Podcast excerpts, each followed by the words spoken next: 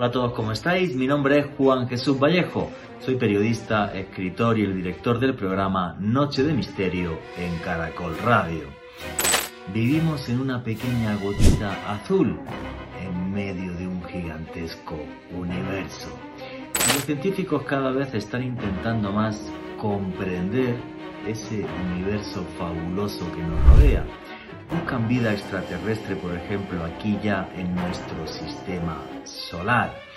Intentan comprender algunos de sus grandes misterios, ya que el 95% del universo que nos rodea está compuesto de energía oscura y de materia oscura, sin que sepamos todavía exactamente qué son. Infinidad de misterios en un universo que se nos antoja infinito. Pero si queréis saber sobre esto y mucho más, no os perdáis el último podcast de Noche de Misterio, el enigma de las estrellas. Noche de Misterio. Juan Jesús Vallejo. Desde que el hombre comenzó a caminar por encima de la faz de la Tierra, miraba las estrellas y cuando veía ese brillo en medio de la oscuridad, no podía entenderlas. Y el hombre pensó que en esas estrellas vivían poderosos y antiguos dioses. Y fueron pasando los siglos y los milenios, y un día el hombre tuvo la capacidad, gracias a los telescopios, de acercarse a las estrellas. Y en más, sacamos telescopios fuera de nuestro planeta. Y recuerdo todavía algunas de las imágenes del telescopio Hubble, viendo la magia que tiene y el misterio, no solamente las estrellas, sino cuerpos celestes como las nebulosas. Lo que nos mostraban esas imágenes que nos llegaban de la NASA es que realmente el universo es incluso más mágico a través de la ciencia que lo era a través del chamanismo antiguo. Una nueva dimensión del universo, ya que tenemos incluso científicos que están buscando vida en el sistema solar. Y existe la posibilidad de que haya vida. Realmente un universo que cuando más, cuanto más sabemos a través de la astronomía, más nos fascina y más nos sorprende la magia de las estrellas, incluso con la astronomía y con la ciencia, se nos hace cada vez más enorme y más fascinante. Buenas noches, noctámbulos. Mi nombre es Juan Jesús Vallejo. Los que queráis seguirme en redes sociales, mi Twitter es arroba Juan G. Vallejo, Juan J. E. Vallejo. En Instagram y en Facebook, Juan Jesús Vallejo. Y esto es Noche de Misterio. Y aquí lo que hacemos es periodismo de misterio. Nosotros os ponemos los hechos encima de la mesa y vosotros decidís qué hay detrás y qué no. Hoy en un programa en el que vamos a mirar las estrellas, vamos a hablar de astronomía. Quiero deciros a los que os guste el periodismo de misterio que también tenéis un canal de YouTube que se llama Oculto tras la sombra. Repito, Oculto tras la sombra. Ahí tenéis podcast todos los jueves y vídeos también todos los lunes de la semana. Repito, Oculto tras la sombra. Hoy un programa pura y duramente de ciencia. La ciencia que está investigando la última frontera, la que hay más allá de la Tierra, el espacio infinito repleto de curiosidad y de misterio. Alejandro Bernal, amigo, compañero, buenas noches, ¿cómo estás? Buenas noches, Juan Jesús. Un saludo para usted, para nuestros invitados de excepción de esta noche y desde luego para todos los oyentes que siempre nos acompañan los sábados en la noche aquí en Noche de Misterio de Caracol Radio. También un abrazo muy grande para todas las personas que nos escuchan en diferido a través del podcast que estamos publicando todos los jueves en la noche a través de la lista de reproducción del canal de YouTube de Caracol Radio. Usted bien lo sabe, Juan Jesús, que yo amo los programas de ciencia, los programas de astronomía, de podernos maravillar con todos los astros que hay en el firmamento. Y esta noche es muy especial para mí porque contamos con dos auténticos expertos como el maestro Alberto Quijano y Germán Puerta. Efectivamente, amigo, cuando hacemos un programa así, obvio, no puedo mm, dejar de recordar la famosa serie Cosmos que eh, presentaba Carl Sagan y que nos acercó al universo de una forma fascinante, de una forma que todos pudiéramos comprender, que es lo difícil muchas veces de entender eh, la maravilla del universo en el que estamos, en el que somos una ínfima mota de polvo un universo que todavía estamos intentando comprender y que realmente tiene infinidad de enigmas. Y vamos a presentar a, los invitados que tenemos. Uno de ellos, creo que no necesita presentación, es el señor Germán Puerta, que dirigió muchísimos años aquí el planetario eh, de Bogotá. Germán, amigo, buenas noches, ¿cómo estás? Hola, Juan Jesús, ¿cómo estás? Alejandro, eh, gracias por esta invitación y me da mucho gusto tener como invitado también a Alberto Quijano, eh, que yo considero tal vez el, principal astrónomo de, este país, porque eh, lo que él ha hecho allá desde la, su observatorio en Pasto, en la Universidad de Nariño, ha sido extraordinario tiene mucha tecnología a su disposición, pero la tecnología no sirve si no tiene también imaginación y creatividad, y es lo que Alberto tiene. Así de que creo que va a ser un programa bien interesante y estoy ansioso que nos cuente esas noticias del nuevo Centro de Ciencia de Pasto. Vamos a arrancar con eso, con Germán Puerta. Repito que además le hicimos una entrevista sobre Enigmas del Universo que ya en YouTube ha pasado las 800.000 reproducciones. Y al que tenemos aquí es al señor Alberto Quijano, para muchos el, astrónomo más conocido y más famoso de Colombia. Pero, don Alberto, siempre que algún invitado llega nuevo a Noche de Misterio, me gusta que se presente el mismo. ¿Quién es don Alberto Quijano para toda la audiencia de Caracol Radio? Eh, bueno, buenas noches. Antes que nada, un saludo a Juan Jesús Vallejo, también Alex Bernal y al doctor Germán Puerta, con quien desde hace mucho tiempo pues hemos estado en el camino de las estrellas. Eh, sí, yo soy Alberto Quijano Botniza, en este momento dirijo el Observatorio Astronómico de la Universidad de Nariño y tuve una beca en la Universidad de Puerto Rico. Allí se me abrieron todas las puertas y hice un máster en física pura y en astronomía mi tesis de grado tuvo que ver con el cometa Hellbopp y se me abrieron todas las ventanas porque es una universidad de Estados Unidos y luego vine aquí a Pasto con todas las ganas en primer lugar de fundar un observatorio que estamos cumpliendo 20 años y ahora vamos a tener un proyecto mucho más grande. Muy bien, antes de que nos comentes el proyecto más grande que ha sido noticia en, estas últimas semanas aquí en Colombia, don Alberto, ¿por qué esa fascinación de usted por las estrellas? ¿Por qué dedicar su vida a la astronomía? Eh, bueno, desde niño yo estoy en el campo de la ciencia, esta es mi casa ustedes no pueden ver otro poco de herramientas que tengo. Desde niño me gustó siempre la investigación científica y pues eh, sobre todo eh, Germán Puerta puede asegurar que lo que estoy diciendo es verdad. En, esa, en esos tiempos había una revista que se llamaba Tecnirama, la vendían por fascículos y a través de Tecnirama yo vi que el camino de la ciencia era mi camino. Eh, también mi abuelo era yugoslavo. Él vino a Colombia en la época que no había Canal de Panamá y él me indicó gran cantidad de libros de diferentes idiomas, tenía muchos mapas y, me, y un día, con un pequeño catalejo, porque él era marino, me indicó por primera vez los cráteres de la Luna. Para mí eso fue fascinante, creo que tenía unos cinco años, pero me quedó la inquietud que yo quería ver mucho más allá, mucho más profundo los cráteres. Y también en mi adolescencia, pues el hombre estaba llegando a la luna. Fue fantástico esa época. Efectivamente, a finales de los años 60, en el 69 para ser exacto. Don Alberto, Usted ha sido noticia en estas últimas semanas porque en Pasto se va a construir el observatorio, el telescopio más importante de Colombia.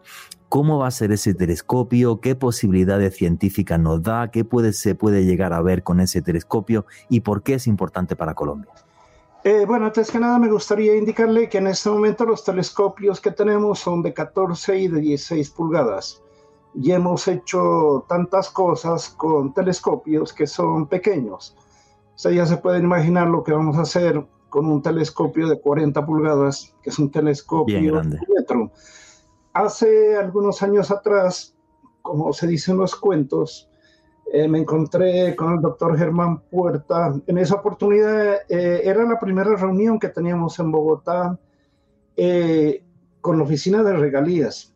Pues en esa época yo no pensaba que las cosas iban a funcionar tan bien, porque estamos en Colombia y en Colombia la ciencia y la educación no marchan como muy rápido. Pero afortunadamente hace 15 días exactamente, eh, ya se reunió el OCA del Pacífico eh, y en el OCA del Pacífico se aprobó nuestro proyecto por aproximadamente 27 mil millones de pesos.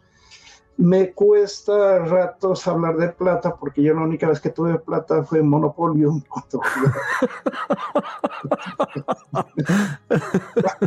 Cuando, era, cuando era niño.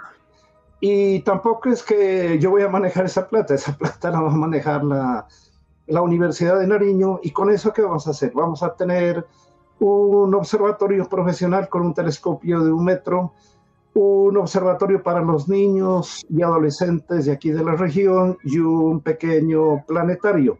Y con un telescopio de un metro, pues ya se puede trabajar eh, buscando planetas alrededor de las estrellas, es mucho más fácil. Y nosotros hemos trabajado siempre en búsqueda de asteroides potencialmente peligrosos con un telescopio de un metro, robotizándolo. Es mucho más fácil descubrir cuerpos que se pueden estar acercando a la Tierra. Y mi observatorio, aunque sea pequeñito, en este momento pertenece a la Oficina de Defensa Planetaria y la Oficina de Defensa Planetaria no, no es como aparece en No mires hacia arriba. Vale, sí, que esa, esa película dio mucho susto. Disculpe, continúe. que no es una sola persona, la Oficina de Defensa Planetaria. La Oficina de Defensa Planetaria es de muchos científicos de NASA, de Europa, de la China, del Japón, y allí también estamos nosotros. Muy bien, eh, varias preguntas, don Alberto. Con el telescopio nuevo que se va a tener, ¿hasta dónde se puede llegar en el universo? ¿Qué, qué, cuál sería el universo observable que tiene usted? Por ejemplo, eh, estoy hablando por hablar, ¿eh? corréjame, ¿se podría llegar a buscar un exoplaneta en una estrella o haría falta uno más grande? ¿O exactamente qué se podría ver? Eh, porque eso sí creo que es importante para la ciencia colombiana, ¿no? Eh, bueno, eh, con un telescopio de un metro sí se puede estudiar exoplanetas y no exoplanetas gigantes, un poco más pequeños pero no es que se los va a mirar. Desde la Tierra es imposible mirar, por, eh, ningún telescopio de la Tierra tiene la facultad de, ni siquiera los gigantescos de Chile tienen la eh, facultad de observar un exoplaneta. Eh, ¿Por qué? Porque si una estrella a través de los grandes telescopios aparece como un punto luminoso, los planetas son mucho más pequeños, entonces uno lo que detecta es la presencia de ese planeta eh, midiendo la curva de luz. Cuando el planeta pasa a través de la estrella, se obtiene una bajada en la intensidad luminosa y con un telescopio de un metro se puede medir con gran precisión y se puede detectar en función de la curva, se puede detectar el tamaño del planeta, eh, la rotación y es fantástico lo que se puede hacer con la la física. No, pero es maravilloso porque, porque pone a Colombia en, un sitio puntero en la investigación astronómica, en lo que está usted diciendo, por lo menos como yo lo veo, como periodista. Sí, y también le comento lo siguiente, con los telescopios pequeñitos que tenemos, nosotros tenemos videos de, de Eris, que hace mucho tiempo atrás se lo llamó el décimo planeta, cuya magnitud es cerca de 18. Hemos trabajado con magnitudes bien pequeñas Si hemos trabajado con magnitudes tan pequeñas con un telescopio pequeño, pues con un telescopio grande vamos a medir cuerpos mucho más, más débiles y es fascinante pues lo, lo que vamos a hacer y hasta dónde uno puede llegar depende de muchas cosas, ¿no? Porque hay galaxias que son muy brillantes hasta a simple vista. Por ejemplo, yo miré Andrómeda hace mucho tiempo atrás, estaba tendido en un césped. Al frente mío estaba un árbol y más allácito, a dos mil años luz, estaba Andrómeda. Y para mí fue fascinante que estaba mirando al árbol, el presente y el pasado en, en una convergencia. Eso fue fascinante. Pero hay otras galaxias mucho más lejanas. Nosotros tenemos fotografías a unos 65 millones de años luz, más o menos. Wow, wow, con los telescopios pequeños que tenía usted. Sí. Wow. Sí, eso, eh, eso depende no únicamente del telescopio, depende del telescopio, depende de las condiciones del aire, de la contaminación del aire, depende de la cámara y de quienes están detrás del telescopio. Oh, sí. El factor humano también es importante. Germán Puerta, ¿quería usted preguntar? Bueno, claro, eh, en realidad eh, estamos muy emocionados con este proyecto. Eh, hay que indicar que este proyecto está en la ciudad de Pasto y Pasto está, si no me equivoco, Alberto, a 2.800 metros de altura, lo que significa menos capas de aire, un cielo más, más, más puro, más nítido. Recuerden que es por ese motivo que los observatorios se hacen en las altas montañas. Eh, la atmósfera es eh, el gran enemigo de la observación, junto con la contaminación lumínica, de lo cual podremos hablar, pero yo quiero destacar algo en el proyecto de Alberto. Lo que, lo que se está construyendo y lo que va a construir en Pasto es un centro de ciencia, que va a tener el observatorio, como nos lo ha escrito el planetario, los observatorios para niños, pero va a tener también un auditorio. Es decir, es un lugar en donde el público, los escolares, la familia, todos los que quieran interesarse en la, en la astronomía y en las ciencias del espacio, van a ir a adquirir esa cultura científica. Y eso es lo que hace mucho tiempo nosotros venimos impulsando. Este, este proyecto va a ser un ejemplo para todo Colombia de lo que se debería hacer en otras ciudades capitales, centros de ciencia en donde podemos irradiar el arte, la cultura y la ciencia a, gran escala. Pero yo quiero hacerle una pregunta a Alberto respecto a, esto, porque eh, efectivamente nosotros hablamos de estos proyectos y del tema de regalías hace más de 10 años por allá en el 2011. Recuerdo que ya conversamos del proyecto, pero ¿por qué demoran tanto en Colombia hacer un proyecto como este? Buena pregunta. Eh, sí, esa es una pregunta muy interesante. Eh, desafortunadamente, pues no estamos al mismo nivel que Estados Unidos, que Europa y otras naciones que están más avanzadas en la ciencia y en la tecnología. Eh, por ejemplo, eh, los chinos creo que construyeron el radiotelescopio de medio kilómetro de diámetro en, entre 5 y 6 años. Y es un proyecto gigantesco. Entonces en Colombia las cosas no funcionan tan rápido. Afortunadamente, pues yo estoy en el campo de la astronomía y en la astronomía la primera cualidad que uno tiene es eh, la perseverancia, la paciencia y que uno no tiene que desfallecer ante los malos resultados. Y sí, efectivamente, nuestro proyecto demoró mucho.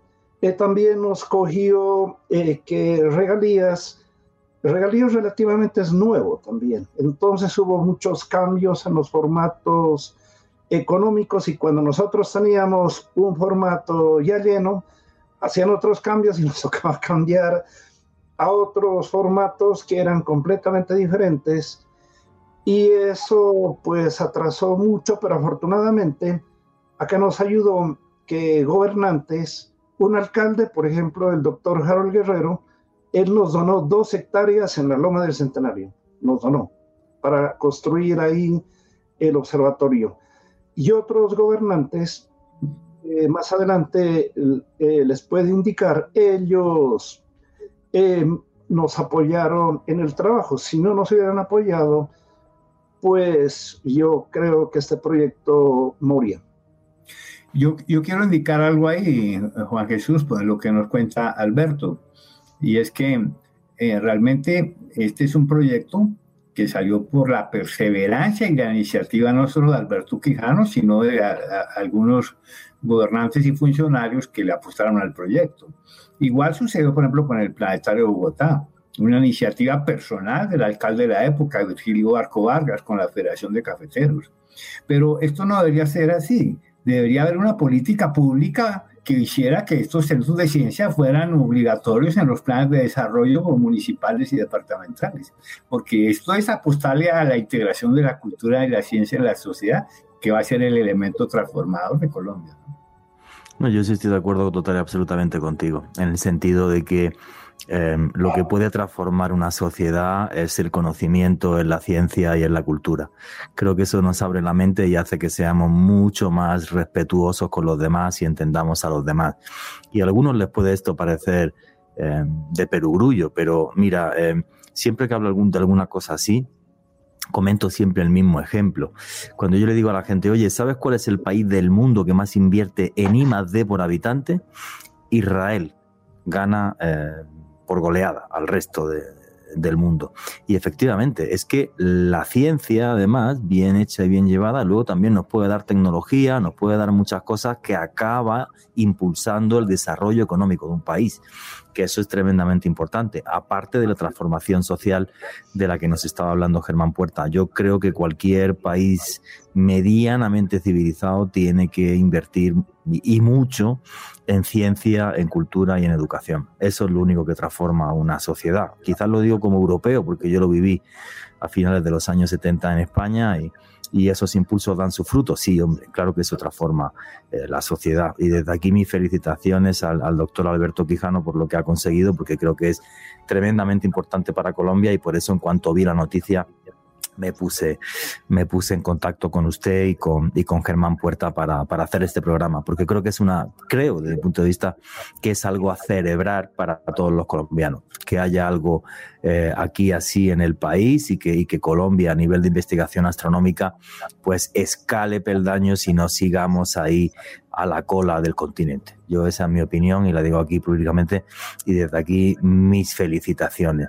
Pero es que ha dicho usted una cosa, eh, Alberto, y ha hecho una referencia a una película que me encanta, que no mires arriba, pero no puedo, no puedo evitar preguntarle que es que el centro de investigación de, Pasto que, que, que usted ya lleva, aunque, eh, aunque no tenemos todavía este gran telescopio, pertenece a esta red de alerta planetaria cómo funciona esta red, cómo se integró el, planetario de Pasto en esta red y cómo se busca un asteroide potencialmente peligroso, porque el universo es inmenso. ¿Cómo se hace algo así? Eh, bueno, sí, eh, ustedes la conocen muy bien a la doctora Adriana Ocampo Barranquillera, una científica colombiana que trabaja en NASA. Ella en alguna oportunidad me presentó al doctor Lyndon Johnson, que era uno de los fundadores de la Oficina de Defensa Planetaria. Y como siempre viajo a Estados Unidos a eh, encuentros que tienen que ver con asteroides, estuve hablando con él y le presenté mis trabajos. Y también tengo otros amigos, por ejemplo, el doctor Vishnu Reddy, él es de la India, él es un científico de la Universidad de Arizona y trabaja en la misión Osiris Rex. Entonces, eh, como hemos trabajado mucho en asteroides, eh, buscando asteroides en el cielo, eh, también cuando las noticias científicas indican que un asteroide se va a acercar, nosotros desde mucho tiempo adelantado estamos tomando datos, estamos midiendo las coordenadas para luego calcular los parámetros orbitales. Esto me hizo pues eh, que me quede muy fácil entrar a la oficina de defensa planetaria. Y, y también eh, lo importante es que el, eh, he participado por invitación del doctor Vishnu Reddy en dos simulacros de colisiones de asteroides con la Tierra. Y un simulacro fue con un asteroide que nosotros le tomamos fotografías, un asteroide muy pequeñito, pero que pasó muy cerca de la Tierra. Y últimamente, en la época de, de pandemia, estuve trabajando con el asteroide Apophis. La universidad me dio permiso para trabajar, trabajé solo, pero tomé datos eh, en el año 2021 eh, sobre Apophis, que es un asteroide que se va a acercar mucho a la Tierra en el 2029. Y estuve en, un equipo internacional. Y en ese equipo internacional eh, les comento la buena noticia, es que este asteroide no va a colisionar con la Tierra por lo menos dentro de 100 años, aunque se va a acercar mucho. Ha hablado de Apophis, que en el antiguo Egipto era el, gran destructor. Eh, doctor, ¿por qué se le presta más atención o por qué en redes sociales o por qué en prensa internacional se ha hablado mucho más de Apophis que de cualquier eh, otro asteroide, porque tiene la capacidad potencial de destruir todo el planeta mientras otros son más pequeñitos, o porque se va a acercar tanto, tanto, y esto me recuerda a la película esta de No mires para arriba, que estaban todos los científicos en la pizarra, pero oye, haz otra vez la cuenta, que, esto no me sale bien. ¿Por qué, ¿Por qué Apophis es tan importante y tan tremendamente seguido por los astrónomos? Eh, bueno, Apophis, lo que pasó con Apophis fue lo siguiente, que cuando recién se descubrió, eso fue en una Navidad, eh, con los pocos datos que se, se tenían, los científicos de NASA hicieron un cálculo de la órbita y eso indicaba que había una probabilidad inmensa de colisionar con la Tierra. Inmensa al principio, no pequeña. pero había pocos datos, pero había pocos datos. Ese es el problema de los asteroides. Con el tiempo eh, se tomó gran cantidad de datos y ahora eh, en el año anterior, en marzo, eh, Apophis estuvo, bueno, no, no, no estuvo a una distancia tan pequeña como va a estar en el 2029. En el 2029 va a estar a una distancia de 31 mil kilómetros, más o menos. Eso es muy poquito para, a nivel astronómico, sí, claro. y el diámetro es de 300 metros. 300 metros, o sea que sería un aniquilador total del planeta. No, eh, de todo el planeta no, pero afortunadamente no va a colisionar porque desaparecería una zona muy inmensa de la Tierra. Eh, en eh, con todos los años que se lo ha estudiado Apophis, ya se tiene una órbita muy bien determinada y sobre todo con los estudios últimos que se hizo en marzo del año anterior y ya eh, está calculado que ese asteroide no va a colisionar afortunadamente con la Tierra. ¿Por qué? Eh, porque antes se tenía una duda, en el 2029 iba a pasar muy cerca de la Tierra, pasar muy cerca de la Tierra, eh, el campo gravitacional de la Tierra podía afectar la órbita de ese asteroide y en el 2036 que es otro, otro acercamiento a la Tierra, eh, debido a esa modificación de la órbita, ya podía colisionar. Los científicos estaban pendientes de que el asteroide en el 2029 no pase por un punto que ellos llamaron el ojo de la cerradura. El ojo de la cerradura era por un lugar que donde Apophis pasaba por allí, entonces la probabilidad era muy grande de colisionar en el 2036. Pero ya está descartado todo eso. Científicos de NASA en el grupo en el cual yo participé hicieron simulaciones también de colisiones de Apophis con satélites, porque hay gran cantidad de satélites. Los satélites están más lejos que Apophis en este acercamiento. Y ya está eh, calculado que afortunadamente no va a pasar nada. Eh, ahora, eh, Bueno, desafortunadamente a través de las redes hay otro problema. El problema es el siguiente, que siempre en las redes se dice lo siguiente en el titular, un asteroide eh, va a pasar rozando la Tierra. Y en el interior de la nota dice lo siguiente, pero NASA ha calculado que va a pasar a una distancia segura.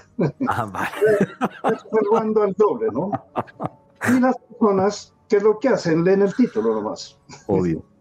Entonces leen el título, no leen todo el resto. disculpe, doctor.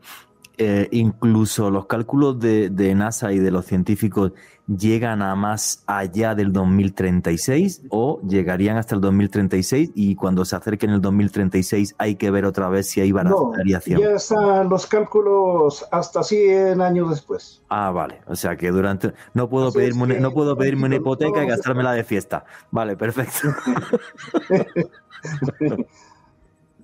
Pero si puede haber otro asteroide ¿Cuál? Que, que se lo descubre recientemente, ese es el problema. Hay ah. asteroides que vienen muy pegados al Sol y no se los puede visualizar. Es imposible ah. verlos.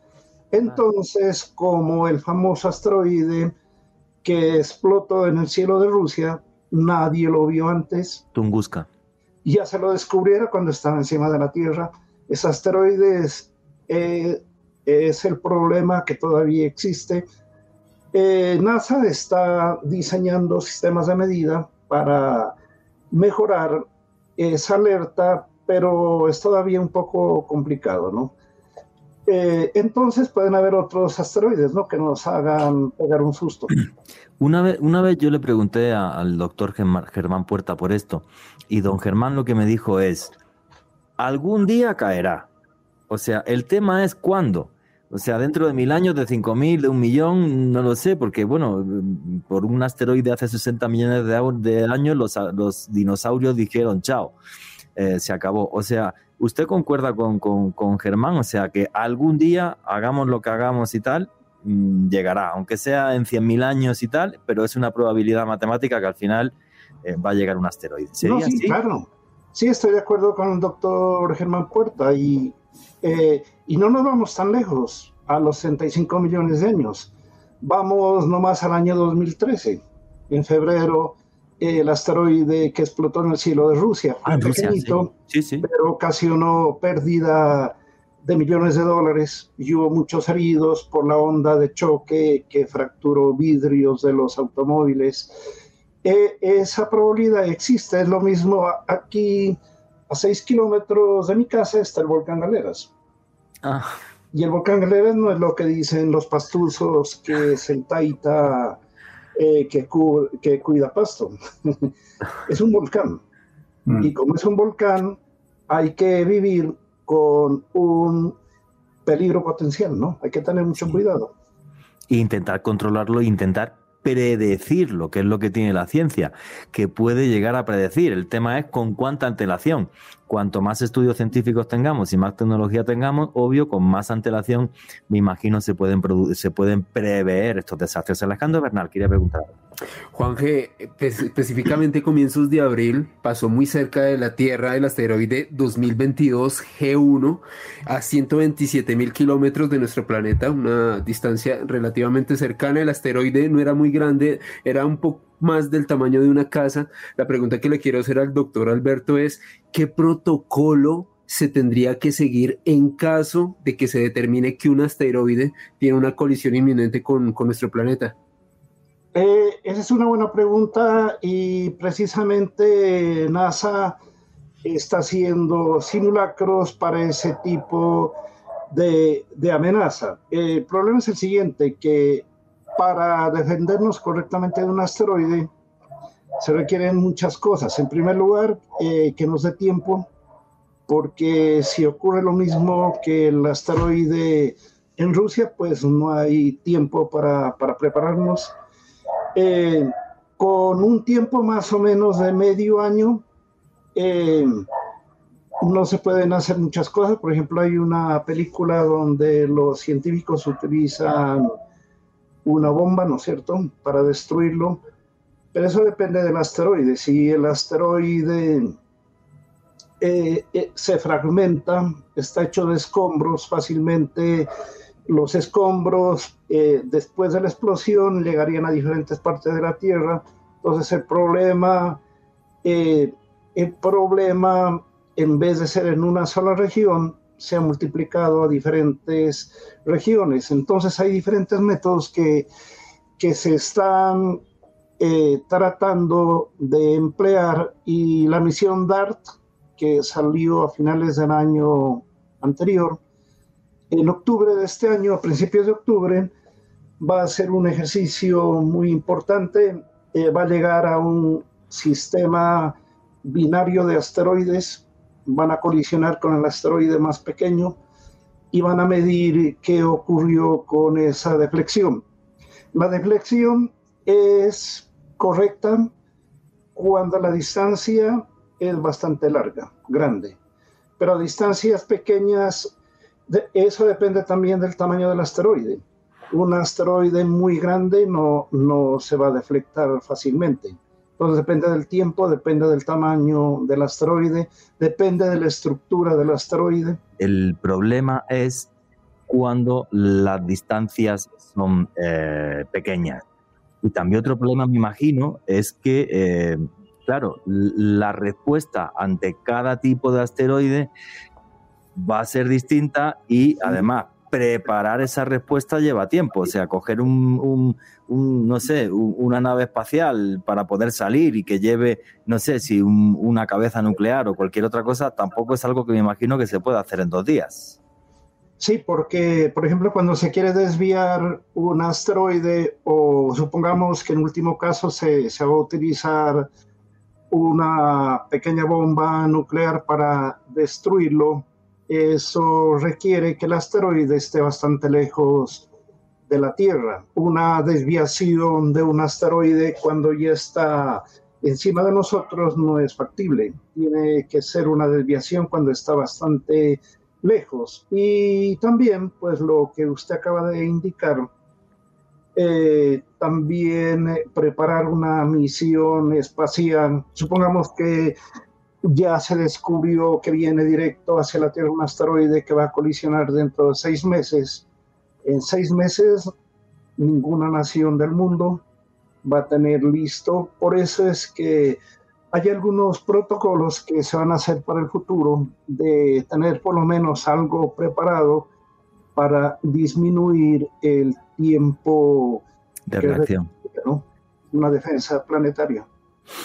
Listo. La, misión DART de la NASA es, eh, digamos, la primera que estáis pensando los científicos para poder em, solucionar el problema o además de DART también tenéis otras ideas o otras formas de intentar eh, paliar este problema de, los asteroides potencialmente peligrosos? Eh, les comento lo siguiente. Em, Impacto Profundo fue una misión en el 2005. Nuestro observatorio participó en esa misión tomando datos y fotografías antes y después del impacto. Eh, el objetivo de esa misión era impactar en el cometa Tempel 1 para abrir un cráter y, estudiar más profundamente el interior de un cometa, porque de los cometas no se conocía el interior propiamente. Ah. Y además, eh, ¿qué pasó? Que como hubo eh, una bala inteligente colisionó con ese cuerpo, entonces eh, el cometa se desvió, pero muy poquito, se desvió 10 metros, 10 metros en millones de kilómetros, pues es una cantidad despreciable, pero esas desviaciones pequeñas, si ocurren a larga distancia, se las puede utilizar. Esa fue una misión, digamos, indirecta, porque propiamente no era para desviar al cometa, sino para hacer un cráter, pero la energía que se utilizó también lo desvió un poco, ¿no? Eh, el primer ejercicio que se va a hacer es con, con DART y va a ser fantástico porque los científicos han estudiado qué es lo que va a ocurrir después de, ese impacto. La desviación va a ser muy pequeñita. Eh, ellos van a ver si los cálculos que hicieron van a concordar con, con la práctica. Yo estuve en un congreso en Chicago en el año anterior. Allí estuvieron los científicos de la misión DART.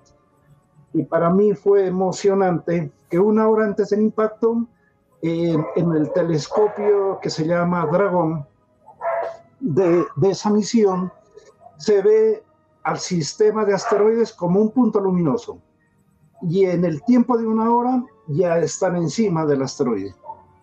o sea que allí los científicos, eh, ellos no pueden tomar decisiones, sino que las decisiones ya están programadas en un computador, eh, porque el computador puede hacer rápidamente las operaciones. Los cálculos. Eh, pues hay que esperar a octubre para ver los asteroides que muchas veces se acercan a la Tierra eh, y, y, que se los descubre cuando ya están encima de la Tierra. Pero pueden haber otros asteroides. Continuamente se están descubriendo asteroides muy pequeñitos. Una cosa muy interesante hablando de estadística es la siguiente, que la probabilidad que colisione con la Tierra un asteroide pequeñito es mucho más grande que colisione con la Tierra un cuerpo tremendamente grande. Eso es probabilidad. ¿Y, y, por qué, doctor? Eh, porque las medidas que se han tomado, eh, todos los fenómenos que han ocurrido indican eso. Por ejemplo, eh, en una noche completamente despejada, uno puede mirar en el cielo lo que las niñas llaman las estrellas fugaces, ¿no? que es que no son estrellas, sino basura espacial que está quemando en la atmósfera. Esa basura es muy pequeñita, se está quemando en la atmósfera de vez en cuando hay los bólidos que son un poco más grandes y también pueden entrar cuerpos un poco más grandes, pero la probabilidad de colisión de un cuerpo muy grande, eh, hablemos del asteroide que hizo desaparecer a nuestros hermanos dinosaurios, eso pasó hace mucho tiempo. Sí. En cambio, cuerpos más pequeños constantemente están entrando y quemándose en la atmósfera, ¿no? El doctor eh. Puerta, pues, es experto en las famosas lluvias de estrellas. Sí, sí, es cierto. Eh, diariamente entran 100 toneladas en promedio de materiales que vienen del espacio. Eh, la mayoría residuos cometarios, fragmentos pequeños que se incineran como meteoros, sí, estrellas fugaces. Eh, más grandes e inclusive podrían estallar si son de baja densidad, como sucedió en Chelyabinsk, en Rusia, en el 2013, y, en Santa Fe, Bogotá, en lo que se conoció como el año del ruido. Eso también fue un meteoro que estalló a varios kilómetros de altura. Y, y si logra sobrevivir a la atmósfera, a la fricción, al caer a Tierra, es un meteorito. Ahora, ¿cuál es el problema con estos objetos? Es la tremenda velocidad a la que entran. Pueden ser de 20 a 30 kilómetros por segundo. Y a esa, a esa velocidad, la energía liberada es tremenda. Por ejemplo, eh, el meteor cráter en Arizona, que ahí los oyentes pueden eh, mirar en sus teléfonos, meteor cráter, es el cráter de meteoro más famoso que hay en, en el mundo. Tiene 1.200 metros de diámetro, un kilómetro y medio de diámetro, y 180 metros de profundidad. Y arrasó 40 kilómetros a la redonda. Y lo produjo la caída de un meteoro hace 50.000 años que solo tenía 30 metros. Solo, ah, eh, entonces, imagínate en una apófis de, de, 300 metros lo que podría ser, ¿sí?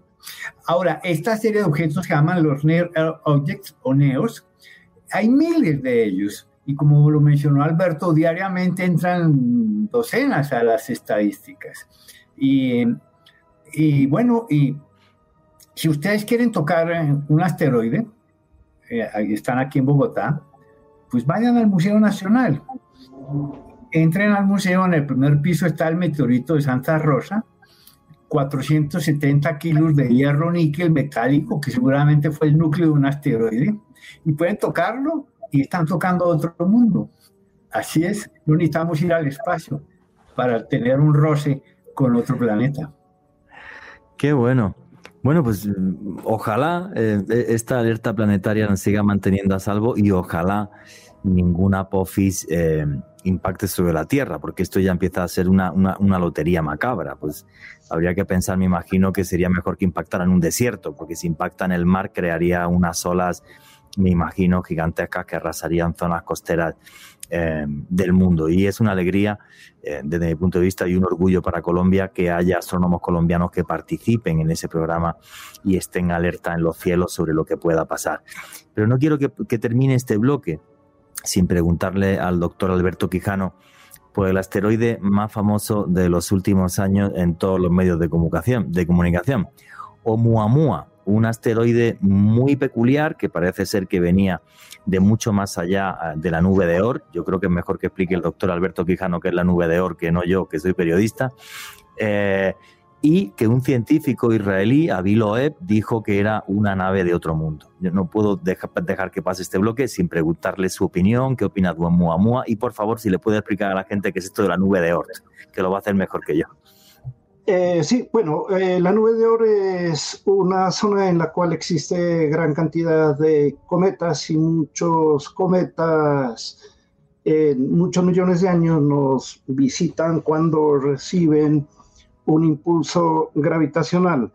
Este asteroide cometa, entre comillas, porque todavía no está determinada exactamente la naturaleza, eh, ¿qué es lo raro que tiene? Que, bueno, lo malo es que se lo descubrió cuando ya se estaba yendo eh, de lejos de la Tierra. No se lo descubrió con un tiempo mejor y el problema de este cuerpo es que tiene una aceleración y esta aceleración no es común, por ejemplo, en los asteroides. Los asteroides cumplen con las leyes de gravitación de Newton. Pero les quiero comentar lo siguiente, cuando yo trabajé en mi tesis del cometa Hale-Bopp, los cometas tienen también unas fuerzas que se llaman fuerzas no gravitacionales es decir, que se las explica de otra manera. ¿Por qué? Porque en los cometas, cuando el hielo, los hielos se subliman, no es únicamente un hielo, hay muchos hielos, al sublimarse los hielos, cuando se acerca al Sol, eh, se produce una descarga de partículas y, es, y eso sirve como si fuera un motor, es equivalente a un motor. Si por ejemplo nosotros tenemos una bomba, y inflamos la bomba y la soltamos, eh, escapa por, eh, por la boca de la bomba eh, el aire y debido a la tercera ley de acción de Newton, si el aire está yendo a la derecha, pues el cuerpo se mueve hacia la izquierda. Entonces en los cometas, esas fuerzas no gravitacionales son debidas a ese motorcito, entre comillas, que tienen los cometas, porque los hielos eh, están emitiendo partículas cuando se subliman al pasar cerca del Sol. Pero el problema es el siguiente, que este cuerpo eh, en el estudio que se le hizo no tiene coma. La coma es propia de los cometas, es una especie de atmósfera, no se le observa coma. Entonces, eh, no tiene características cometarias, pero sí tiene una aceleración eh, diferente a los asteroides. Ese es el problema con este cuerpo y efectivamente hay un trabajo eh, de universitarios, de científicos universitarios, que hablan que una probabilidad es de que este cuerpo sea una nave espacial extraterrestre. Pero le quiero comentar lo siguiente. Si fuera una nave espacial extraterrestre, debería emitir por lo menos ondas de radio, porque para comunicarse con, con los extraterrestres que enviaron esa, esa nave, pues tiene que recibir información científica, datos, y es mediante ondas de radio. Se hizo una prueba con radiotelescopios y este cuerpo no emite ondas de radio. Entonces, eh, pues los defensores de que esa es una nave extraterrestre podían decir que fue que ya esa nave ya ya no está emitiendo ondas de radio, que está dañada. Pero entonces da la casualidad que se dañó cuando estuvo cerca, estuvo cerca de la Tierra. Pero lo que sí, sí, sería cierto entonces es que es un asteroide tremendamente inusual. En el, en, el, en, el, en el sentido de que, bueno, proviene de una zona posiblemente muy, muy lejana del espacio, por eso ese tipo de, de anomalías, y entonces lo que hacen ustedes ahí los científicos es intentar comprender algo que en principio sí sería al menos, sí sería nuevo dentro de lo que habían observado ustedes hasta ahora. ¿Sería correcta mi observación o no? Hable usted. Eh, lo que pasa es lo siguiente, eh, cuando la excentricidad es mayor que uno de un cuerpo, eso indica que tiene una órbita hiperbólica. Y, y órbitas hiperbólicas se conocen únicamente de dos cuerpos. Ese eso indica que ese cuerpo no pertenece al sistema solar, vino, pudo haber venido de otro sistema solar, no sabemos de cuál, porque los datos que se tienen son muy pocos, pero eh, hay algunas teorías en, en, las revistas científicas que se oponen al estudio o al análisis que hacen que es una nave extraterrestre eso está en discusión todavía. Lastimosamente, ese cuerpo en este momento está muy lejos de la Tierra. Ya no creo que se lo pueda estudiar fácilmente. Y precisamente cuando se lo descubrió, eh, al mes y medio estuve en un congreso en Estados Unidos. Me metí a todas las, las discusiones sobre el asteroide y ninguna de ellas habló de que la explicación era de una nave extraterrestre. Y yo le querría preguntar al doctor Alberto Quijano, se está hablando muchísimo del nuevo telescopio de NASA, que parece ser que dentro de pocos meses va a empezar a dar ya nuevos datos. Eh, doctor, ¿qué es lo que tiene ese telescopio que lo hace tan especial y por qué los científicos estáis pendientes a esos datos que va a dar?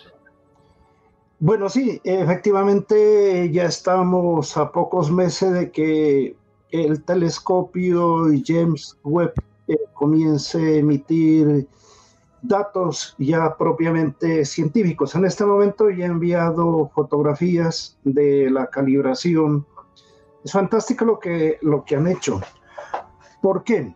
Porque a los amables radioescuchas les quiero comentar lo siguiente. Cuando se colocó en órbita el telescopio Hubble, se tuvo un problema que después de colocarse en órbita resultó miope el telescopio. Las imágenes estuvieron eh, completamente borrosas. Entonces creo que después de cuatro años los astronautas tuvieron que ir a remediar ese problemita. Eh, ya me habló como una especie como lente de contacto que le colocaron al telescopio para eh, quitar la miopía. Pero el telescopio Hubble está a una distancia relativamente pequeña. Eh, está entre 400 500 kilómetros. En cambio, este telescopio está en un punto lagrangiano que está a un millón y medio de kilómetros. Allá no pueden ir los astronautas. Entonces, si este telescopio eh, hubiera presentado problemas como los que presentó el telescopio Hubble, habría sido una catástrofe para NASA. Este telescopio creo que se demoró eh, como 20 años desde que se inició. Es parecido a nuestro proyecto. 20 años. como los políticos también, tampoco funcionan bien en Estados Unidos. Pero... y también eh, los científicos se cuidaron mucho es de hacer un lanzamiento cuando ya estén resueltos todos los problemas para luego evitarse esa catástrofe, ¿no? Porque ya en el espacio no se lo puede, eh, no se puede reponer los desperfectos. Eh, en este momento ya el telescopio estaba completamente doblado, llamémoslo así, luego se desdobló. Fantástico todo lo que ellos hicieron. Eh, yo creo que eh, lo más leal que uno tiene es más o menos la electrónica, pero la mecánica no. la mecánica puede fallar cualquier cosita y como ha fallado muchas veces, por ejemplo en el telescopio Hubble, cuando han hecho, cuando se hicieron cambios de cámaras, eh, cuando se hicieron sustitución de paneles solares, los astronautas tuvieron problemas. Afortunadamente en este telescopio no se ha presentado el primer problema y ahora ya están desplegados los 18 sectores hexagonales. Ya, ¿qué fue lo que hicieron? Eh, cada sector producía una imagen de una estrella, pero completamente distinta a la de los otros, eh, de los otros telescopios hexagonales. Ah después de hacerse la, correcta calibración del telescopio, las 18 imágenes ya se redujeron a una sola. El telescopio está mirando una estrella y lógicamente tiene que producir una sola imagen. Y esa imagen ya la consiguieron. El ajuste de los espejos hexagonales es fantástico para que se asuste un poco. Tenían que hacer eh, medidas tenían que hacer cambios en la altura de los elementos hexagonales del tamaño de una diez milésima del grosor del cabello humano. Wow.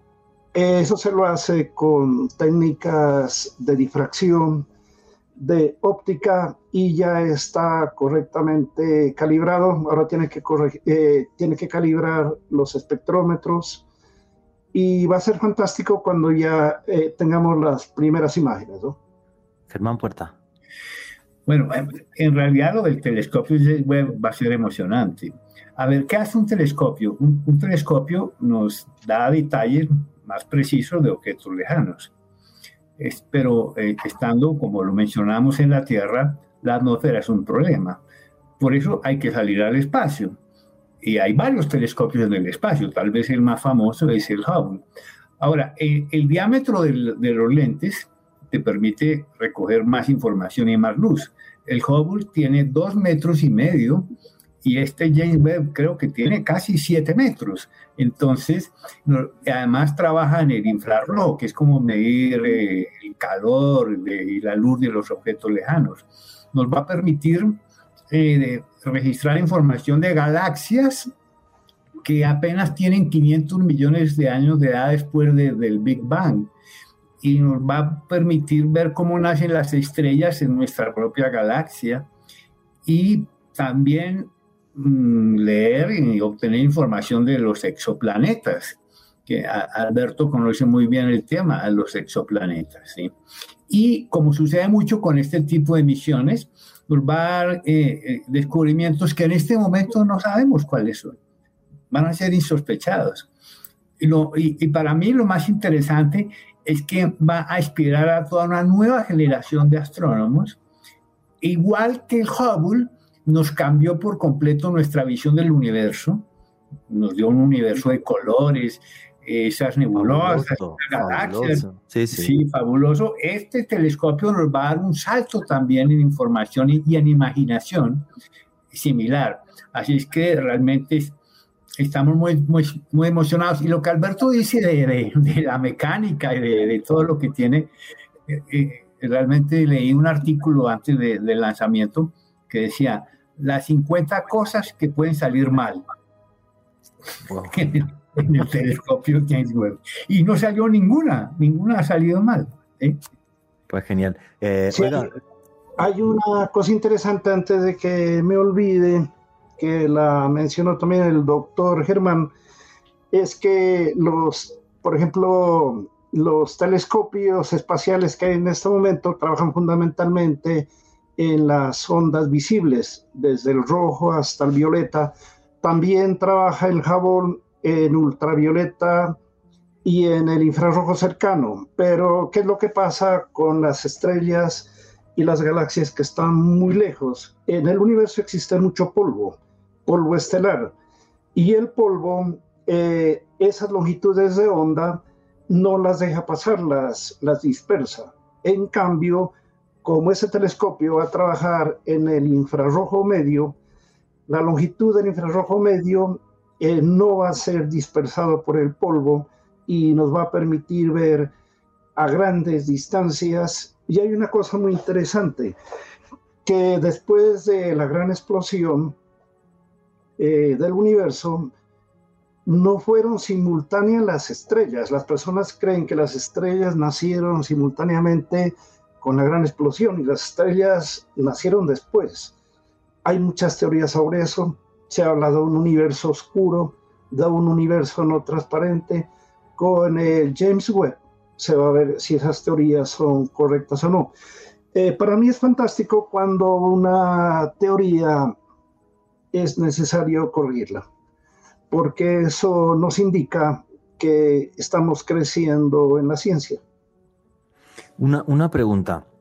Con este nuevo telescopio, si trabaja en infrarrojo, no vamos a ver entonces las imágenes fabulosas que, que, comentaba el doctor Germán Puerta que vimos con el James Webb. Yo recuerdo un libro que sacó NASA con unas imágenes fascinante del universo, esas nebulosas, de repente fue un universo que nadie se imaginaba. Con este entonces no porque trabaja en infrarrojo o puede trabajar en diferentes longitudes de onda y volveremos a ver una foto alucinante del universo. No, eh, James Webb va a trabajar eh, en, el color rojo, va a trabajar en el infrarrojo medio, pero le quiero comentar lo siguiente. Eh, las famosas imágenes que recibimos de los telescopios, nosotros no, no las podemos mirar, porque las imágenes de los radiotelescopios son información en ondas de radio. La vista humana no puede mirar ondas de radio. Pero entonces hay unos trucos matemáticos que a uno le permiten ver eh, lo que es invisible. Por ejemplo, los murciélagos, eh, ellos pueden alcanzar hasta 80.000 Hz. El, el, oído humano, un oído humano muy bueno, por ejemplo, de los niños, puede escuchar hasta 20.000. No puede escuchar ciertos sonidos de los murciélagos, pero esos sonidos se los puede captar con un micrófono de ultrasonido. Luego se lo divide electrónicamente, se le baja la frecuencia y ya se lo puede escuchar. Entonces, uno puede hacer transformaciones de imágenes, por ejemplo, de ondas de radio en imágenes que uno puede mirar. Entonces sí vamos a mirar imágenes sorprendentes. O sea que veremos. Sí, claro, sí. Veremos. Ah, eso me parece, me parece buenísimo. Eh, surgió el tema de los ex... Eh, ¿Quería usted contar algo, doctor? Eh, en realidad, recuerden que las imágenes del Hubble también no las vemos así. Si tú vas en una nave espacial, y te acercas a la nebulosa, por ejemplo, de los pilares de la creación, que es tan icónica, pues no la vas a ver así. Hay un, trabajo digital y, técnico ¿no? que te permite visualizar esto. Eh, eh, con el James Webb vamos a tener imágenes, pero también muy trabajadas. No, listo. A mí me encanta que las trabajen. Yo como soy periodista lo que quiero es verlas y ponerlas en mis redes sociales porque me parece, me parece maravilloso y me parece fascinante ver un universo así, ¿no? Un universo eh, que nunca habíamos visto. Y esa era mi duda, así del James Webb. Y vamos a tener también eh, eh, eso y los dos no los habéis aclarado perfectamente. Obvio, tenemos que meternos en el tema de exoplanetas. Yo no sé cuántos exoplanetas se han descubierto ya, porque hace muchos años la ciencia decía que no era fácil que hubiera planetas como el nuestro, así en este rango en el que era posible la vida, pero eso parece que cambió. Se han descubierto muchos exoplanetas y en muchos de ellos se habla que podría haber vida, una vida que a lo mejor no nos podemos ni llegar a imaginar, porque sería eh, en un planeta y en un entorno completamente distinto y sería algo hasta, hasta grotesco de, eh, de pensar. Eh, doctor, ¿cómo ha ido evolucionando la ciencia en las últimas décadas respecto no solo a buscar esos exoplanetas, sino a pensar que son muchísimos más de los que imaginábamos y más posibilidades de vida, aunque sea muy lejana y, posiblemente nunca, nunca podamos llegar hasta allí? Eh, bueno, sí, es fantástico lo que se está descubriendo ahora, sobre todo con la misión Kepler y con otras misiones. Eh, Ustedes recuerdan que hace un poco más de 500 años un gran pensador filosóficamente eh, Giordano Bruno, él imaginó que alrededor de las estrellas deberían existir planetas y que en esos planetas debería haber vida.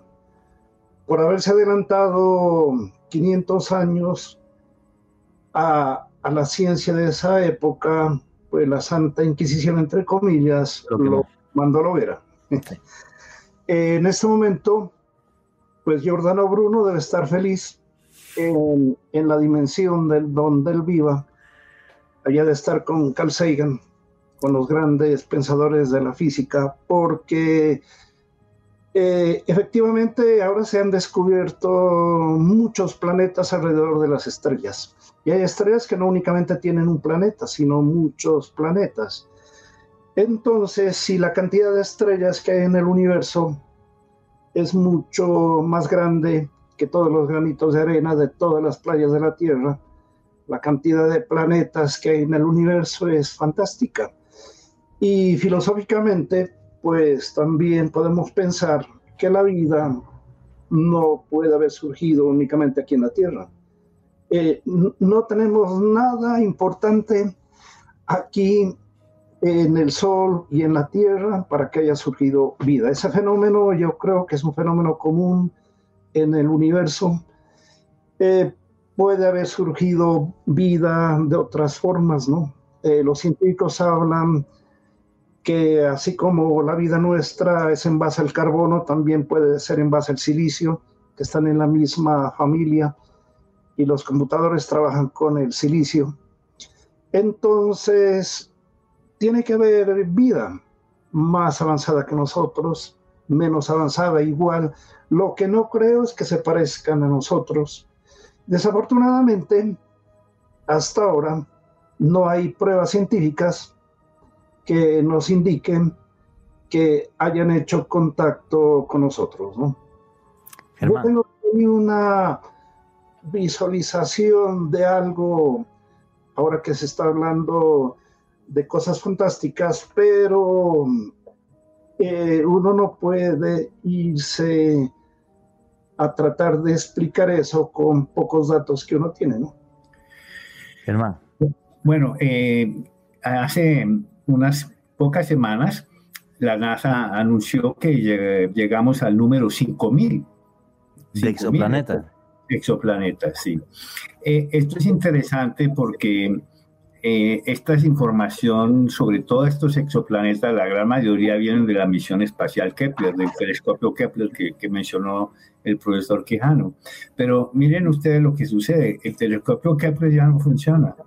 Hace, hace tiempo que no funciona, pero hasta ahora está la cantidad de información que, nos envió, que todavía se está procesando, todavía estamos descubriendo exoplanetas con la información que de un telescopio que ya no funciona.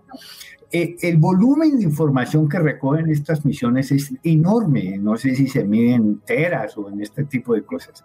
Ahora, de estos 5.000 exoplanetas, eh, aproximadamente 250 eh, están en la zona de habitabilidad de las estrellas, más o menos rocosos. Podría decir que tienen la cuota inicial para ser un planeta como la Tierra, ¿sí? Y 250, eso es como el 5% de estos 5.000 exoplanetas. Pero si extrapolamos a las 300 mil millones de estrellas que tiene nuestra galaxia, entonces la cifra daría unos 15 mil millones de planetas en zonas de habitabilidad, y esos son números grandes. Ah, ah, me gustaría la opinión de Alberto sobre, sobre estos números, ¿no? sobre esa posibilidad de, planetas como la Tierra en zona de habitabilidad, que implicaría que hubiera agua líquida en la superficie, ¿no?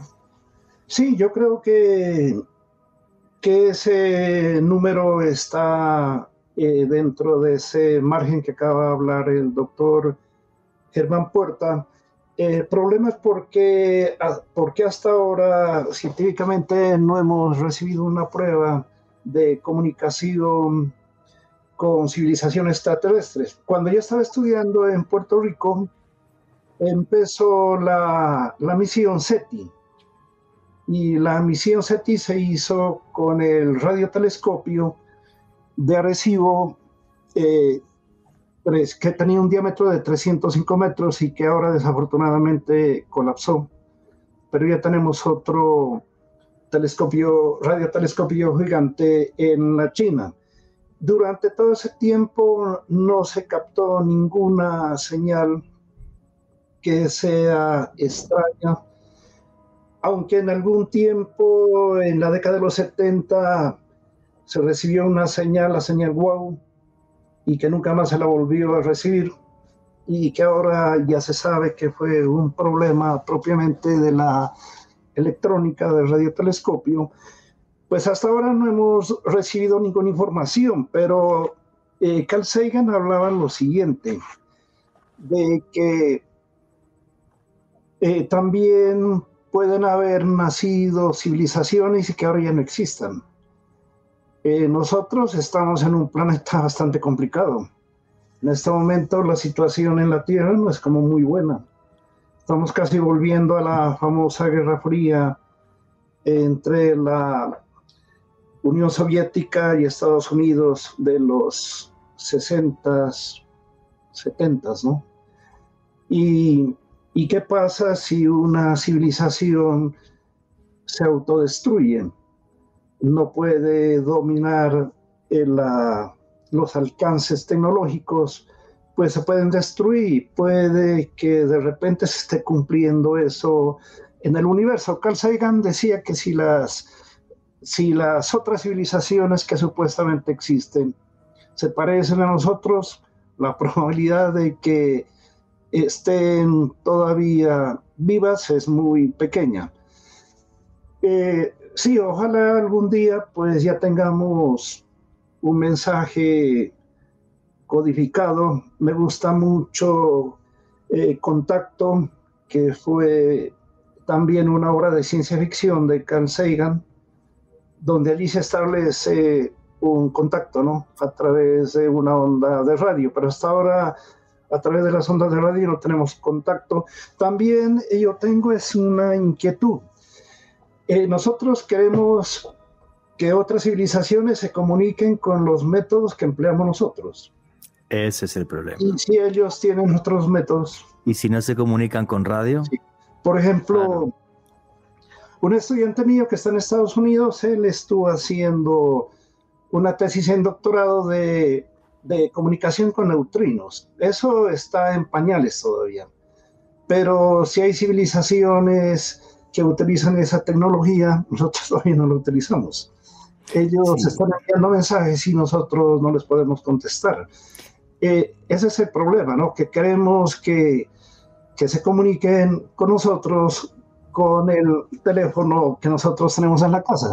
Con, con, Wi-Fi, sí, es complicado. No, es, muy difícil. Lo que pasa, y bueno, el programa de astronomía, y no, no, no quiero meterme en, en, este tema, todo ha cambiado mucho desde el diciembre de 2017 eh, cuando em, se filtran los famosos vídeos de la NASA, son en concreto tres, sobre ovnis. Solo se filtró un documento, un informe, yo lo tengo del año de un avistamiento que hubo en el año 2004 en las costas de, San Diego y realmente eh, explicar qué hacía esa nave, cómo se movía y todo, con los testigos, con los testimonios tanto de los pilotos David Frebor fue el que, el que habló, un piloto de un F-18, como con los registros de radar, que esos registros de radar se hacen porque se cambian los radares para detectar misiles hipersónicos. Y luego las declaraciones de un contratista de NASA, que es eh, el señor Bigelow, el dueño de, Bigelow Aerospace, hicieron que realmente eh, todo esto del fenómeno ovni, que están aquí y demás, eh, hiciera un, fuera, fuera un boom temático, fuera un, fuera un boom, perdón, fuera un boom mediático. Y además, eh, en los últimos años y en los últimos meses y ahora ya en los últimos días, es que no han parado de filtrarse tanto documentos de, eh, del Pentágono, lo último pues hace tres semanas, tres semanas no, pero un mes y poco sí, el New York Times recogiendo las, eh, los testimonios de un, contratista, un, un, astrofísico que trabaja para, para, para, el Pentágono diciendo que estaba investigando restos de estas supuestas naves y que los materiales no eran replicables. Eric Davis, no es que lo diga yo, lo dijo New York Times y lo dijo Eric Davis. Y esto ha cambiado un poco todo y ha hecho que, bueno, pues que haya de, repente un debate en la ciencia que quizás antes no había, la ciencia simplemente decía, oye, esto no existe y, y ya, porque es verdad, no tenemos ninguna comunicación de radio, o sea, todo lo que habéis dicho es completamente, completamente cierto pero em, bueno, lo que digo, el señor Bigelow dijo, no, no busquemos vida en otros mundos que la tenemos aquí, de otros mundos acá. Eso fue una cosa que a todo el mundo impactó, lo dijo en un programa en CBS, y luego se supo que él es el contratista de Pentágono que lleva la investigación, con un proyecto que tenía un presupuesto de algo más de 20 millones de dólares al año. Esto ha hecho que, que, entre en debate. A mí no me gustan estos debates con científicos. Cuando hago ciencia, hago ciencia y, no me meto en esto. Pero sí, sí hago periodismo y me encantan esos temas. Con Germán he dado una charla sobre ovnis en un, en Uniandino, por ejemplo. Y cada uno pues tenemos una visión distinta y me, me, parece, me parece maravilloso. O sea, que, que podamos dialogar porque en el mundo en el que vivimos hoy día, eh, y creo que los comunicadores y científicos deberíamos dar un mensaje, y es que se puede dialogar sin que tengamos que matarnos aunque no estemos de acuerdo en una cosa. Eso yo creo que también e-, es importante comunicárselo a la sociedad. Si Germán o Alberto queréis comentar algo, ahí tenéis el micrófono.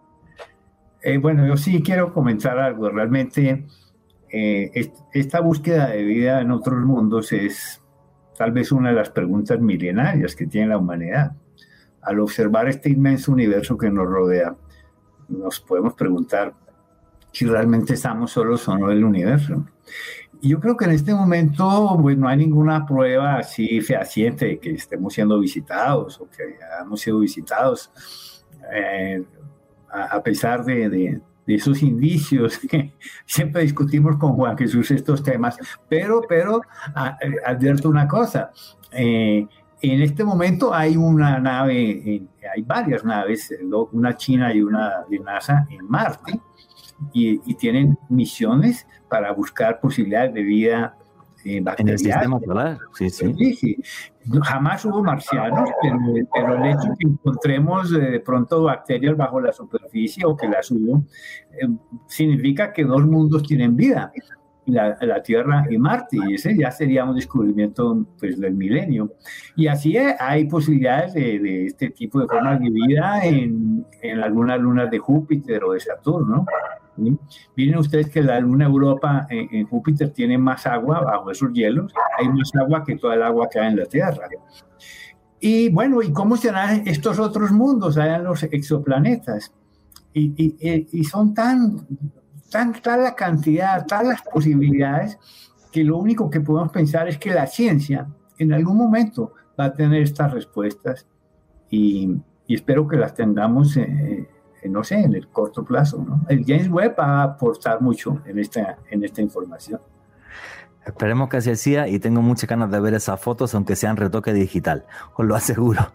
Y, yo tenía una pregunta en, mente que le quería hacer al, doctor Alberto Quijano. Y es que yo muchas veces, pues cuando leo en, revistas de ciencia, se comenta que eh, no sabemos prácticamente que más del 90% del universo que sería energía oscura y materia oscura. Y es una cosa que me fascina, porque incluso viendo esas imágenes del Hubble, digo, madre mía, todo lo que nos falta por conocer. Eh, doctor, ¿exageran las revistas de ciencia que yo leo o realmente es así? ¿Tanto nos falta por conocer del universo? No, efectivamente es una verdad lo que usted ha leído. Del universo conocemos muy poco. En alguna oportunidad Carl Sagan decía que si se hubiera respetado todos los avances de los griegos, en este momento estaríamos viajando hacia las estrellas, porque la ciencia se detuvo durante bastante tiempo. Eh, no entendemos, por ejemplo, eh, lo que es la materia oscura. La materia oscura es, algo que existe en el universo. Dentro de las medidas se puede determinar que hay un ente que está haciendo una función allí, pero ¿qué es lo que ha pasado con la materia oscura? Que hasta ahora ningún detector de los que se han probado ha detectado la materia oscura. Eh, también hay la energía oscura. eh, cuando se descubrió que el universo se estaba expandiendo eh, con velocidad constante por Homason y Hubble, hace bastante tiempo atrás, se pensaba que el universo se estaba expandiendo en forma uniforme, pero ahora se ha repetido en muchos observatorios y centros de investigación eh, el experimento y se encontró asombrosamente que el universo sí se está expandiendo, pero no en forma constante, sino que está acelerado. Y los científicos se imaginaron otro nuevo ente que se llama la energía oscura, que sería la responsable de la repulsión entre las galaxias. Eso no está claro todavía, ni la materia oscura, ni la energía oscura, no sabemos si estamos solos o no en el universo, no sabemos realmente eh, acerca del origen de la vida. Eh, la gravitación, de acuerdo a las teorías de Einstein, es un poco diferente a lo que pensaba Newton, porque para Newton era una fuerza, era una fuerza que actuaba instantáneamente entre el Sol y los planetas. Pero Einstein lanzó una teoría completamente diferente que tiene que ver con la deformación del espacio y tiempo y que la gravitación eh, tiene, no es una acción instantánea, sino que viaja a la velocidad de la luz. Él también predijo las ondas gravitacionales que ya son, eh, que ya se las ha encontrado experimentalmente. Hay muchas incógnitas en el mundo de la, de la astronomía. Germán. tampoco, tampoco sabemos qué hay en el interior de un agujero negro o, o a dónde se va la, materia o energía que es allí capturada, lo que podría inducir que habría otros universos o multiversos. Eh, yo tengo siempre una, una idea cuando, trabaja, cuando se, se trabaja con estos temas que, que, son de la cosmología. Y es que eh, aquí eh, la imaginación forma un papel importantísimo, porque estamos en el límite del conocimiento y la creatividad de formar parte de, de, todos estos experimentos. Muchas veces algunas, me preguntan, algunas personas me preguntan, bueno, yo quiero estudiar física, quiero estudiar cosmología, y, yo digo, bueno, entonces empieza a ejercitar tu, tu imaginación y tu creatividad. Y eh, en, en, ciertas universidades se hacen experimentos y experiencias entre científicos y artistas, como los músicos o, los pintores, porque eh, interactúan entre sí y se enriquecen mutuamente. El científico se enriquece con la creatividad de los artistas y los artistas se enriquecen con el rigor científico de los físicos y todos ganan. ¿sí? Y este es un ejemplo típico de lo que se debe hacer en cosmología. Mucho ejercicio de imaginación y de creatividad porque estamos en la frontera de lo desconocido. Es que yo creo que todo ese tipo de cosas multidisciplinares y, el que haya un diálogo en cualquier tipo de cultura, y lo digo yo que soy eh, periodista, ¿vale? Eh, creo que es fundamental y creo que eso enriquece eh, una sociedad. Y repito antes, el, que no estemos de acuerdo no significa que nos matemos. No voy a decir que a mí no es cierto que se me conozca, no en Colombia, en toda Latinoamérica, por mis trabajos sobre, sobre ovnis, ¿vale? Pero cuando hablo, por ejemplo, del conflicto ucraniano, que el podcast que he hecho tiene más de 800.000 escuchas, pues no sé cuántos insultos me han hecho simplemente por decir esto, qué barbaridad que un país invada a otro. Creo que el periodismo, por ejemplo, que no tiene nada que ver a lo mejor con, con, con, la ciencia en principio, pero sí puede acoger a la ciencia y sí podemos hablar de absolutamente cualquier cosa. Yo eso sí creo que es enriquecedor para absolutamente todo y, y desde todas las disciplinas deberíamos de dar, desde mi punto de vista, una lección así, como las charlas que yo di con Germán Puerta de Omnis, aunque no estemos de acuerdo en absolutamente nada y no sucede eh, eh, nada grave. Cuando has dicho una, una, una, cosa que me fascina, que es el tema de los agujeros negros, y creo que una de, la, una de las grandes mentes científicas que se metió en eso eh, fue la de Stephen Hawking. yo le querría preguntar al doctor Alberto Quijano, este concepto del multiverso, que se ha puesto muy de moda, de moda por las películas de Marvel, de Marvel, ¿los científicos lo lleváis manejando desde tiempo atrás? Eh, mm, bueno, eh, ese concepto también es muy importante y es otro desconocimiento que nosotros tenemos en la ciencia, porque hay algunos científicos que establecen que si hubo una explosión y se originó nuestro universo, también hubo la probabilidad de que se originen otras explosiones no simultáneas y, que se originen otros universos completamente diferentes. Eh, y de repente hasta con físicas y químicas completamente distintas a, la nuestra. Eh, eso es muy interesante. El problema es que sobre eso sí creo que no vamos a, llegar a tener la respuesta porque estamos hablando de otros universos que no tienen contacto con el nuestro. Por ejemplo, en nuestro universo, la velocidad de la luz en el vacío es un límite. Eh, según la teoría de la relatividad, no se puede tener velocidades mayores que la velocidad de la luz en el vacío, ni siquiera iguales.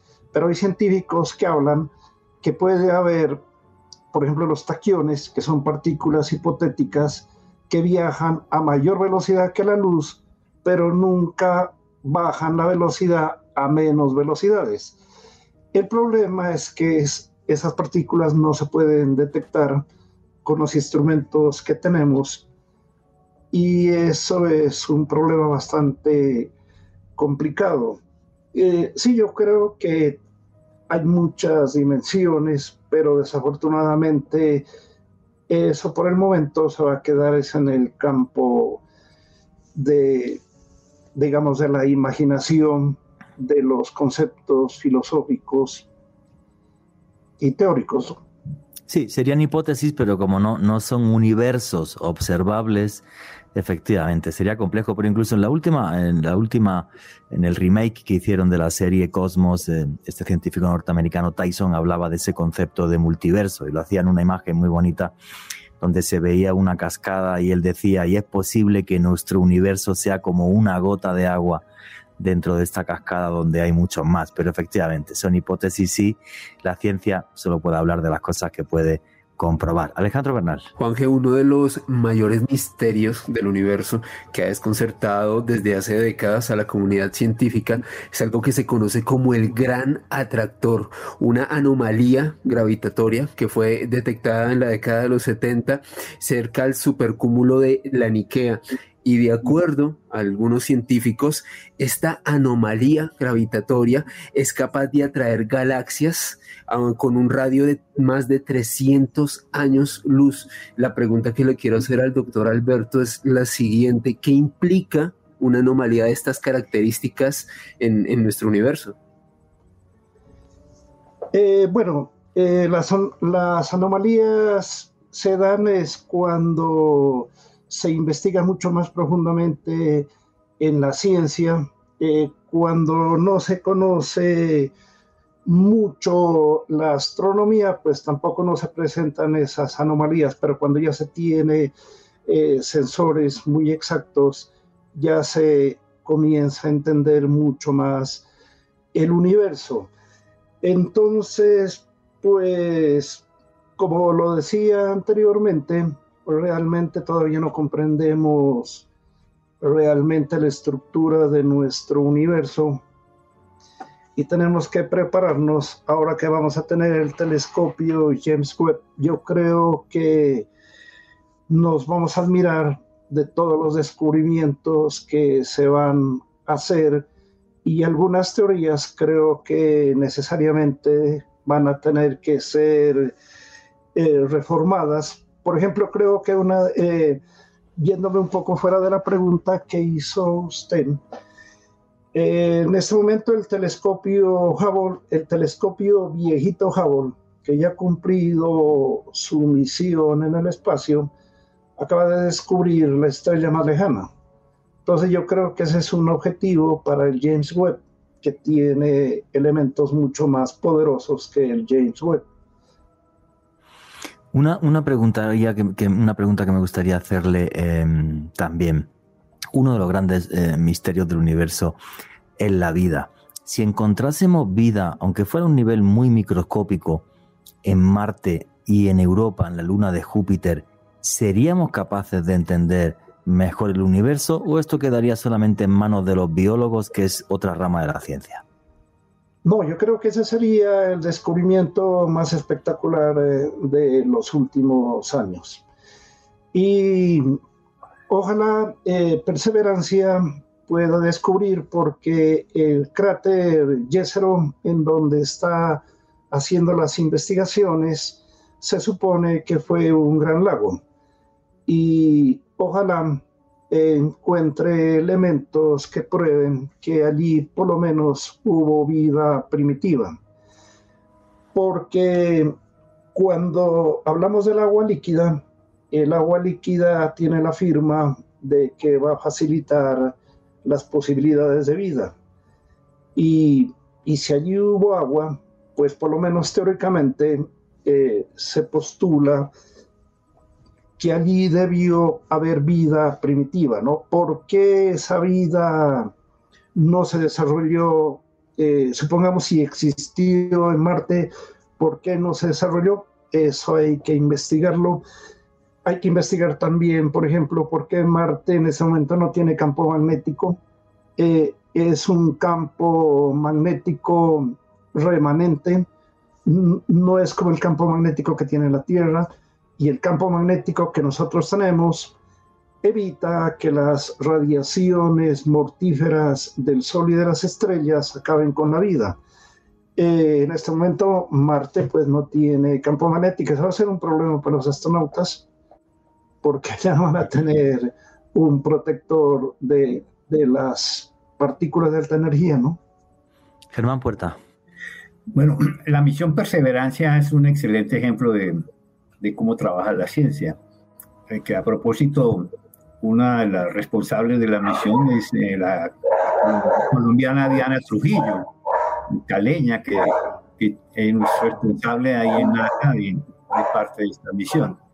Pero eh, miren ustedes que lo que hace la misión es tomar muestras efectivamente del subsuelo de este antiguo lago, del cráter Gécero, y las coloca en unos recipientes, pero la misión está diseñada para ir, descender allí y traerlos de regreso para poder ser analizados en algún momento.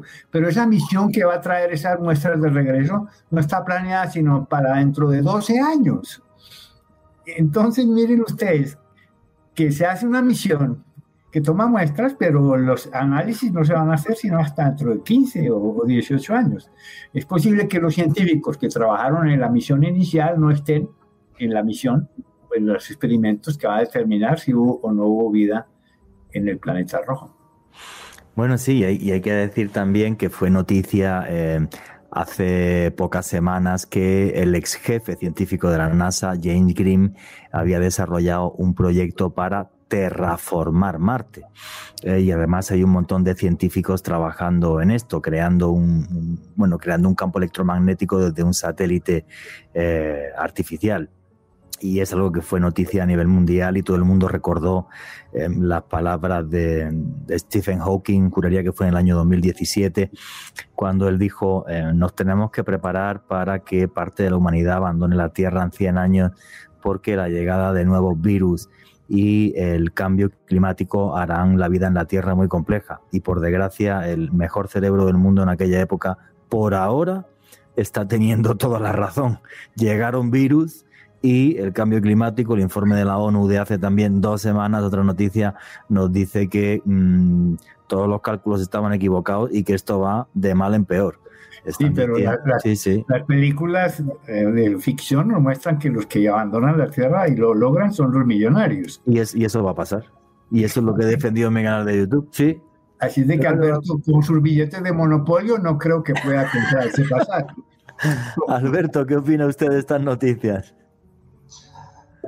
Así es bastante complicado, ¿no? La situación en la cual estamos y también qué importante los grandes pensadores de la antigüedad, eh, cómo llegaron a acertar cosas que en este momento se están cumpliendo y también el avance de la tecnología. Usted seguramente, Juan Jesús y Germán Puerta, seguramente leyeron también una caricatura de Dick Tracy. Dick Tracy, un detective ¿no? que se comunicaba en la década de los 60 con un reloj que ahora es el celular y cómo los viajes espaciales ahora nos permiten que nos estemos comunicando a través de Internet. Eso yo en mi época nunca me imaginé que íbamos a llegar a tener. Y también eh, las teorías que puede haber epidemias que propiamente se deban a contaminación del espacio, ¿no? Hay algunas teorías sobre eso.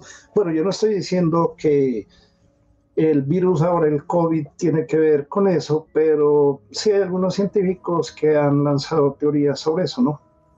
Efectivamente, uno que es de, juraría que es de origen de Sri Lanka. Este señor tiene un nombre muy, complejo de decir, que trabaja por una universidad británica y él dijo que él pensaba que esto había llegado del espacio exterior. Pero bueno, cada uno son, son hipótesis y me parecen todas eh, destacables y, a tener en cuenta por parte de la ciencia. Bueno, señores, pues faltan cuatro minutitos y yo lo que quiero es que cada uno dé sus conclusiones finales, sus redes sociales para que les puedan eh, seguir.